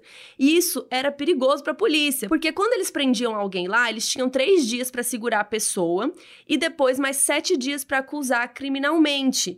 E o tempo estava passando e nada dele confessar. E na União Soviética era muito importante que a pessoa confessasse, era uma questão muito cultural, né? Que veio inclusive antes do governo comunista, né? Os soviéticos tinham essa crença de que a pessoa tinha que confessar os seus crimes, mais cedo ou mais tarde, era uma coisa muito cultural. Então os detetives ficaram ali naquele interrogatório, tentando fazer ele confessar, porque isso era importante e tal, e começaram a falar com ele sobre o tempo que ele passava nas estações de trem. E aí o André começou a dar uma desabafada.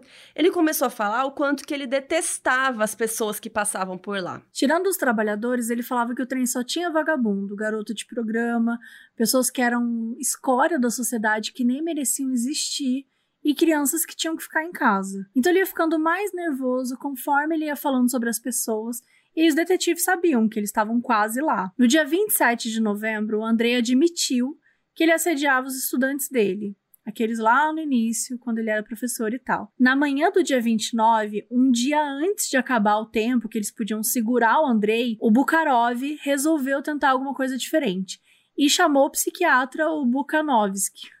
Bukhanovsky, Bukhanovsky, é, É puxado, gente. Estamos aqui tentando. Mas enfim, chamou aquele psiquiatra que escreveu 65 páginas lá, que a gente não vai ler aqui para vocês. E qual que era a ideia? A ideia era que o Andrei visse um rosto mais amigável, né? Digamos assim.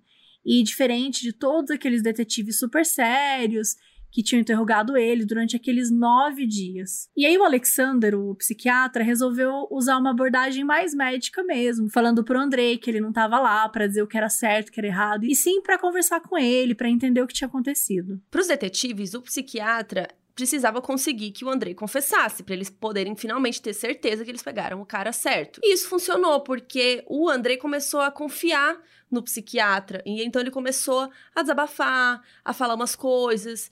E o Andrei falou não só dos crimes, mas também falou de toda a infância dele, a história da impotência sexual, do pai indo pra guerra, de ser humilhado. Ele contou tudo, assim.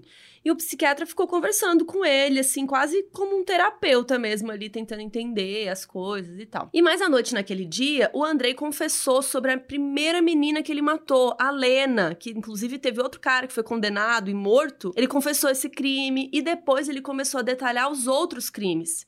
No dia 30, o Andrei foi formalmente acusado de 36 assassinatos, de estupro e de conduta homossexual, porque, né, era crime. Ele admitiu um monte de crimes e tal, mas ele disse que nunca estuprou ninguém porque ele era impotente, que inclusive ele nem conseguiria fazer isso, né, porque naquela época a sociedade presumia que só é estupro quando tinha penetração, e a gente sabe que não é assim, né? Enfim, na semana seguinte ele admitiu mais 20 crimes, elevando o total para 56 assassinatos, mas só encontraram os corpos de 54, com a ajuda do André, inclusive. E eles identificaram os corpos e tal. Mas teve dois corpos que ele não conseguiu encontrar e nem a polícia. Ele também admitiu o assassinato da menina de 78, né, da Lena.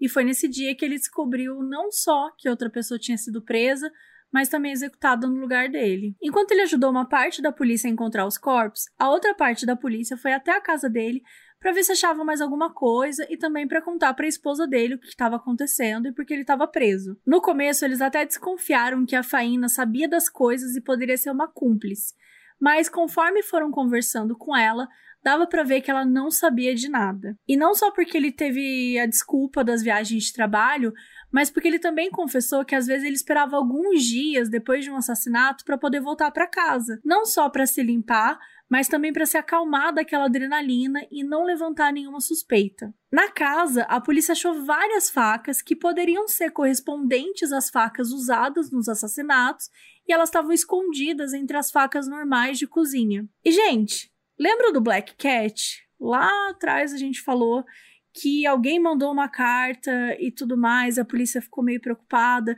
veio até o serviço secreto olhar a caligrafia e nananã. Então, assim, eles perguntaram pro Andrei, né, e aí, o que, que foi isso do Black Cat, né, que, que, que rolou? E ele falou que ele não sabia nada disso e nem sabia do Black Cat. Ou seja, tudo aquilo foi uma brincadeira de mau gosto de alguém.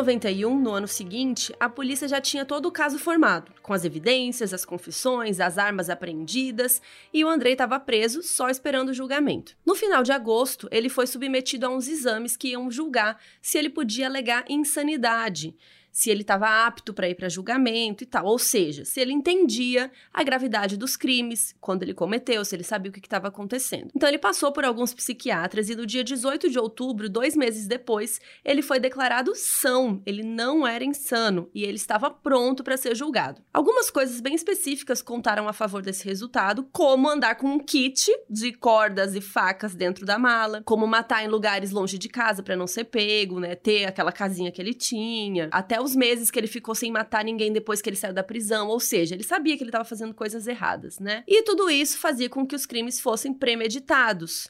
Então ele sabia que ele estava saindo para matar. Então esse é um tipo de comportamento até que o FBI considerava do grupo de serial killers organizados, do tipo que carrega arma por aí, que fica com, né, de papinho com a vítima e tal, é dessa forma que o Andrei fazia. E hoje em dia não usam mais isso, mas ainda é interessante para ajudar a pensar o perfil do criminoso. O psiquiatra Andrei Tchatchenko se apoiou em várias teorias para elaborar o diagnóstico dele, mas o principal foi o da responsabilidade. O Andrei sabia sim o que ele estava fazendo e ele teria controle de suas ações? Sim, ele tinha. Por isso ele não podia alegar insanidade. Mas o psiquiatra também falou que se a lei soviética tivesse a categoria de responsabilidade limitada, talvez o Andrei pudesse alegar isso e a história fosse diferente, mas como não tinha, então não valia a pena considerar. O julgamento começou em abril de 1992 e, gente, o julgamento durava três horas por dia, então, assim, levou seis meses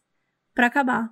Levou dois ou três dias só para o juiz ler todas as acusações do Andrei enquanto todo mundo sentava e ouvia e a imprensa ia documentando tudo. A gente fala dois ou três porque tem lugar que diz que é dois, tem lugar que diz que é três, mas em todo caso foi aí três dias quase só para ler os crimes que ele tinha cometido. Tudo que o Andrei tinha sido quieto na vida adulta, retraído, tal, na dele, ele não foi no julgamento. E ele fez de uma forma super teatral. Tinha alguns momentos que ele suspirava fundo, super debochado, revirava os olhos, ficava fazendo caras e bocas. Outras horas ele falava que nem sabia do que, que eles estavam falando quando alguém fazia alguma pergunta, sabe? Ou ele ia pro outro lado, ele falava assim: não, você vai ter que ser bem mais específico nessa pergunta porque eu matei muita gente, sabe? Eu perdi a conta. Então ele variava, sabe? Teve uma vez que ele levantou, abaixou as calças e ficou pelado lá sacudindo o pênis para quem quisesse ver, ficou gritando assim: essa coisa mole não pode estuprar ninguém, causando assim. Então ele ficava alternando entre esse comportamento bizarro e todo total apatia. Então ele ficava às vezes só seguindo os protocolos, sentado no banquinho dele, quieto, olhando para o vazio, sem qualquer expressão facial e tal. Algumas pessoas acreditavam que eles fazia isso para não ser considerado são, né? Para acharem que ele era louco, que ele era insano. Porque se ele fosse condenado, mas fosse considerado insano, ele poderia passar o resto da vida num hospital psiquiátrico. E se ele fosse são, ele ia ser executado, que era lá a pena de morte, né? E é bom dizer também que durante todo o julgamento, o Andrei ficou mantido numa gaiola, como umas grades assim, tipo de prisão mesmo, para proteger ele proteger o Andrei das famílias das vítimas que estavam pistola, né, putos da vida. E os advogados dele não tinham muito o que fazer, além de argumentar que a promotoria não tinha testemunhas, as evidências e tal, mas assim, era tudo suficiente para condená-lo. E um ponto super importante do julgamento foi a teoria dos não secretores lá, do sangue e do sêmen, aquilo foi bastante questionado. Porque um laboratório em Moscou atestou que o Andrei fazia parte desse grupo que tinha aí secreções paradoxais. Gente, secreções paradoxais, olha o nome. E tudo aquilo que a gente explicou e tal. O sêmen era praticamente a principal evidência além da confissão dele. Então a defesa ficou, né, dizendo que isso era questionável, que não tinha nada a ver, que não era verdade, que não fazia sentido, mas o juiz ignorou, falou: "Não, é isso aí mesmo" e resolveu seguir. E no livro The Killer Department, um especialista em DNA do FBI fala que não secretores é uma coisa que não existe.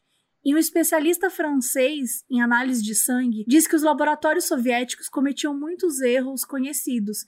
Inclusive, em uma conferência, os soviéticos chegaram a usar uma tecnologia que fazia com que os antígenos A e B dessem falso positivos como a B. Então, assim, para eles, essa teoria não teria nenhum respaldo em um julgamento americano, por exemplo. E o especialista francês acha que o sêmen ter dado como a B foi um erro do laboratório soviético, que a gente já, contou aqui que a tecnologia era um pouco mais limitada. Então, assim, era importante pra gente trazer os dois lados aqui para vocês. Mas, de qualquer maneira, o juiz aceitou a teoria da promotoria sobre os não secretores e ignorou o que a defesa estava falando. No dia 14 de outubro de 92, o Andrei foi considerado culpado por 52 assassinatos e sentenciado a 52 penas de morte. Ele tinha sido acusado de 53, só para explicar aqui, mas em um dos casos o juiz achou que não tinha tanta evidência para realmente comprovar que tinha sido ele. Mas assim, né, gente? Não faz diferença. 52 penas de morte. Lembrando que o Andrei chegou a admitir 56,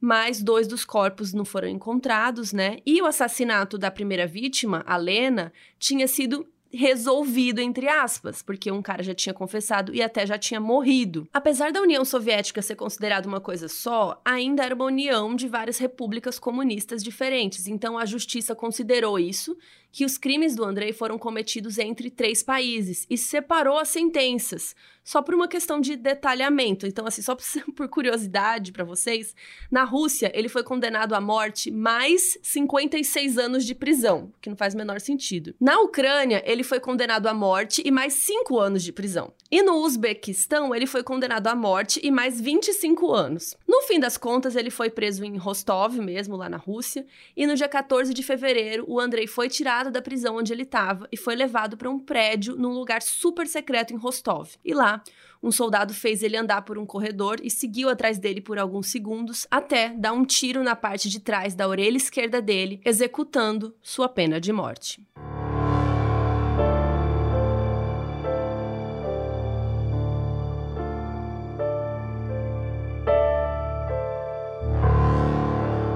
Das últimas vezes que a Faina viu o Andrei, porque ele precisava assinar um documento tal que dava o acesso à conta bancária para ela, ele olhou para ela e falou que ele se arrependia de não ter seguido o conselho dela e ter feito terapia sexual quando ela tinha sugerido para ele fazer. E assim, a verdade é que isso não vai trazer de volta as 56 pessoas que ele confessou ter matado de forma tão pavorosa. E também não vai trazer de volta a paz da Faina, da Ludmilla, do Yuri, que todo dia recebiam cartas ameaçando eles de morte, de gente que não acreditava que eles não sabiam de nada. Tanto que a família da Faína abandonou ela e ela mudou de nome e desapareceu. E principalmente também não vai apagar da cabeça da Faína que o homem que ela era casada, que era um pai tão carinhoso, foi capaz de se tornar o maior pesadelo da União Soviética. A história dos crimes do Andrei foi contada no filme de ficção Cidadão X, de 1995, que foi inspirado, baseado no livro The Killer Department, que a gente leu para fazer esse episódio também. Então, é um filme de ficção baseado em fatos, né?